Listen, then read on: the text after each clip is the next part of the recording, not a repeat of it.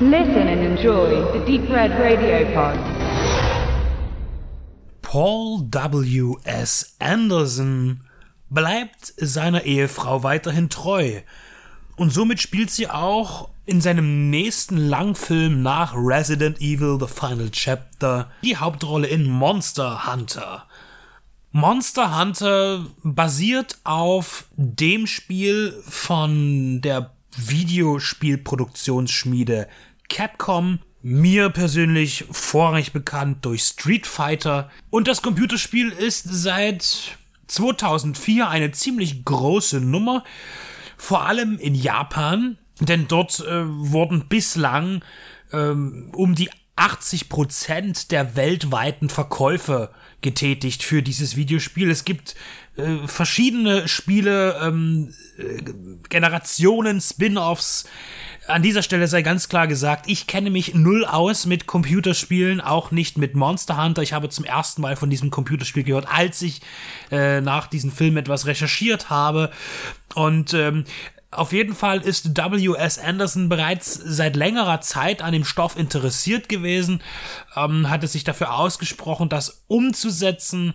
Das äh, Produktionsstudio hatte selber angekündigt, irgendwas machen zu wollen. Am Ende ist man ähm, mit Konstantin Film und Paul W. S. Anderson, der ja schon sehr oft gut mit Konstantin zusammengearbeitet hat, ähm, zusammengekommen und ja, so ist jener Film entstanden, der nun hier bei uns für den Heimkinomarkt veröffentlicht wurde. Was mich persönlich sehr gereizt hat, ist einfach nur ähm, das Wort Toho, denn die Toho Studios haben hier ebenfalls ähm, eine co-produzierende Rolle eingenommen.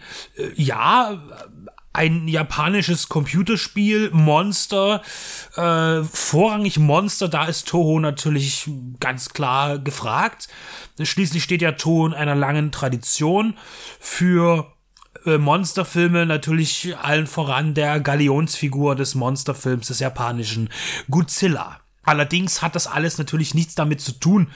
Ähm, Monster Hunter ist ein moderner Blockbuster, der in keinerlei Weise Reminiszenzen an Godzilla oder äh, generell dem Kaiju-Kino, dem klassischen Kaiju-Kino irgendwie ähm, Jetzt habe ich das Wort vergessen, was an der Stelle kommen sollte. Jedenfalls, äh, es hängt nicht miteinander zusammen.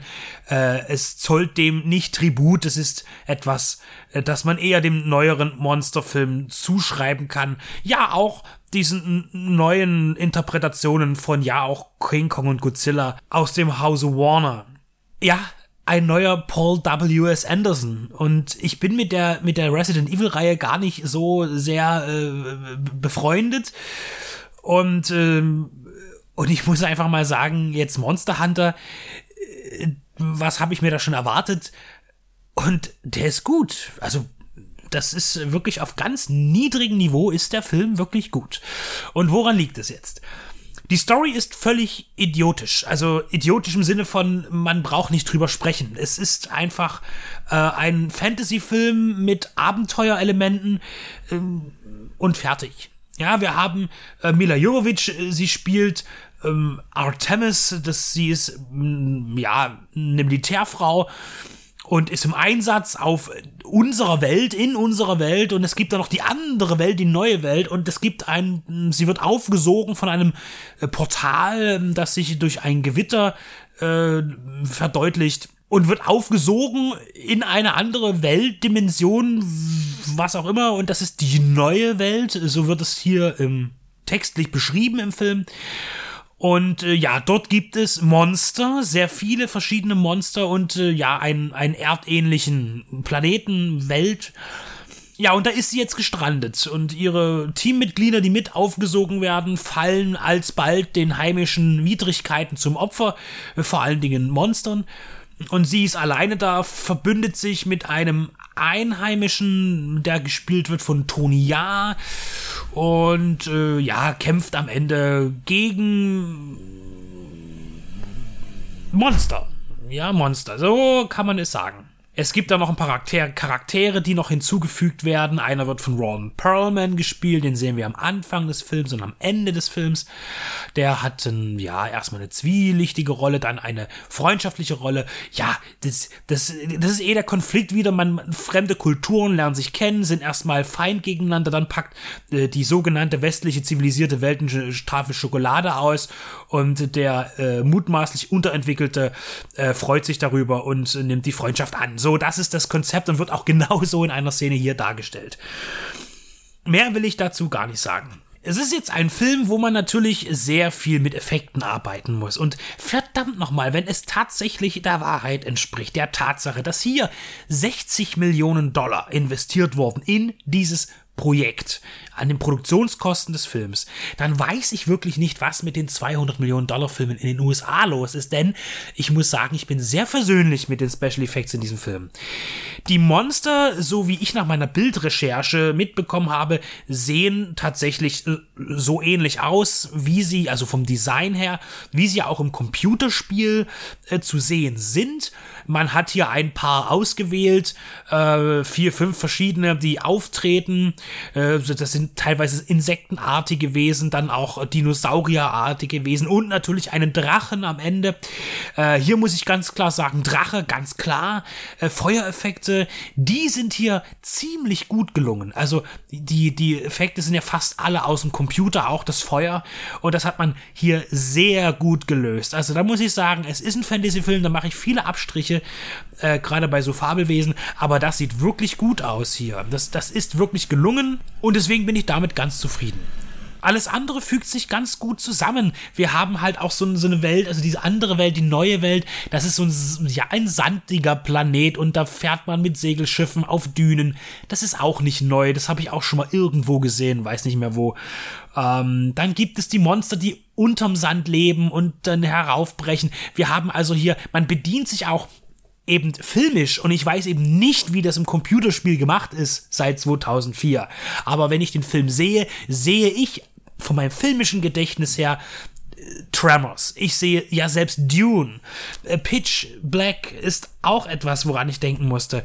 Es gibt die verschiedensten ähm, äh, Dinge, an die man wirklich äh, denken muss, wenn man das sieht. Selbst an Rambo 3 musste ich kurz denken. Und Herrschaft des Feuers. Es gibt so viele Versatzstücke, äh, die man hier erkennen kann in verschiedenster Konstellation. Also hier wurde überall hin hinzugestohlen äh, und so stark vermischt, dass, dass es aber, äh, man merkt, dass das alles jetzt nichts Neues ist, aber es ist gut kombiniert. Und das hat mich dann doch sehr überrascht. Natürlich bietet der Film überhaupt keine äh, inhaltliche Tiefe, was ja auch hier nicht erforderlich ist. Interessant ist, dass der Film äh, rein optisch sehr stark auch auf den europäischen oder westlichen Markt ausgerichtet ist. Vielleicht ist er auch dafür bestimmt. Es ist auch eine chinesische Koproduktion, japanische und ein paar europäische Länder und amerikanische. Ähm, aber von den Figuren her, wir haben eigentlich als einzigen nennenswerten asiatischen Darsteller Tony Ja, der aber, ja, man, man kann natürlich jetzt sagen, ja, wir haben jetzt hier einen Asiaten, aber spricht der denn auch alle ähm, da interessierten asiatischen Länder mit an? Da kann ich nichts zu sagen, weil ich kein Asiate bin. Und das heißt, schätzt auch ein Japaner einen Indonesier als äh, Hauptdarsteller in diesem Film oder auch ein Chinese. Ich weiß, dass Jackie Chan über äh, die chinesischen Grenzen hinweg im gesamten asiatischen Raum äh, sehr populär ist. Aber ist es Tony ja auch? Das weiß ich nicht. Und versucht man uns hier vielleicht auch einen Indonesier einfach als den, den, den äh, Durchschnittsasiaten zu verkaufen im Westen? Wobei ich hier ganz klar sagen muss, dass Tony Ja kein Indonesier ist, sondern ein Thailänder. Es war jetzt nur ein, ein Beispiel. Was ich toll finde an dem Film, dass alles kräftig ist. Die Farben, mein Gott, hat der Film Farben. Äh, und das Dunkle ist dunkel und, und das Schwarze ist schwarz und das, das, das Bunte ist einfach farbenfroh und prächtig. Ein, ein sehr farbenprächtiger Film. Das, was ich ja immer mehr vermisse, äh, gerade im großen, teuren Blockbuster-Kino aus den USA, wo die Filme nur noch blass sind. Irgendwie so, wir, wir müssen den Film unbedingt blass machen. Lassen wir das Filmmaterial erstmal drei Wochen in der Sonne liegen, bevor wir es entwickeln, was auch immer. Das, die Idee dahinter ist, ich weiß es nicht. Der Film hier, Monster Hunter, ist farbenfroh, kräftig, wunderbar. Das macht schon mal, da macht es schon mal Spaß, überhaupt zuzugucken.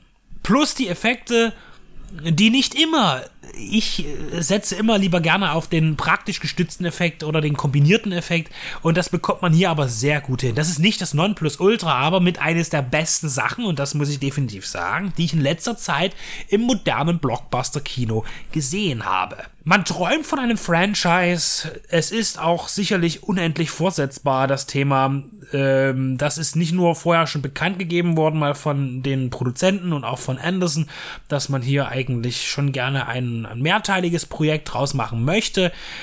Ähm, tatsächlich lässt das Ende auch dieses zu. Wir haben ein ziemlich offenes Ende. Es gibt zwar, ähm, ja, der Endgegner Spoiler, hurra, ist jetzt, glaube ich, nicht so unbedingt äh, ganz groß gefährlich. Der wird halt platt gemacht äh, von unseren am Ende noch verbleibenden drei Hauptdarstellerhelden. Und dann stehen sie aber kurz vor Abspann eben auf einmal einer noch größeren Armada von Monstern gegenüber, die äh, durch ein Portal dringen und äh, gehen in Angriffsposition. Und das sagt uns natürlich, da kommt noch was. Und auch dieses Portal, das instabil ist und immer wieder mal hier und dort auftaucht und das schon seit tausenden Jahren tut, wie uns im Film gesagt wird, ähm, ist eben nicht zu kontrollieren und ein großes Problem für beide Welten. Und auch dieses Problem wird ja nicht gelöst, nur angesprochen.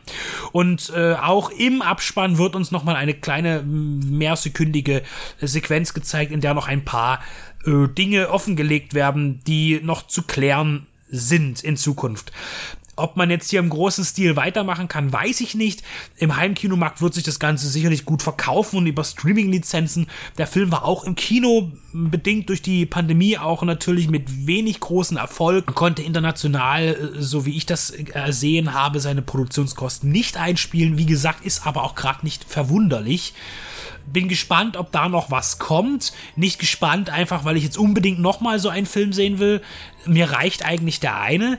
Äh, aber rein ja, wirtschaftlich finde ich das jetzt spannend, ob man Paul W.S. Anderson nochmal äh, eine solche Summe bereitstellt. Was für einen Blockbuster ja schon günstig ist, 60 Millionen. Aber ich muss sagen, hier wurde jeder Dollar sehr gut investiert und genutzt und umgesetzt. Auch die Effektfirmen wurden hier gut ausgewählt. Eine feine Sache. Monster Hunter. Ein einfacher Fantasy-Film, der nichts mehr sein will als die Unterhaltung, die er bietet, mit 103 Minuten, eine nette Länge. Und ich kann zu diesem Projekt nichts Schlechtes sagen. Es ist kein Film, der in die Filmgeschichte eingehen wird als der große Meilenstein. Äh, welcher Film tut das schon noch heute in dem Fantasy-Bereich? Der hier ist aber wirklich simpel gemacht, gut gemacht und hat mich überzeugt. Einfach und gut. Und Ende. Oder eben auch nicht. Das wird die Zukunft zeigen.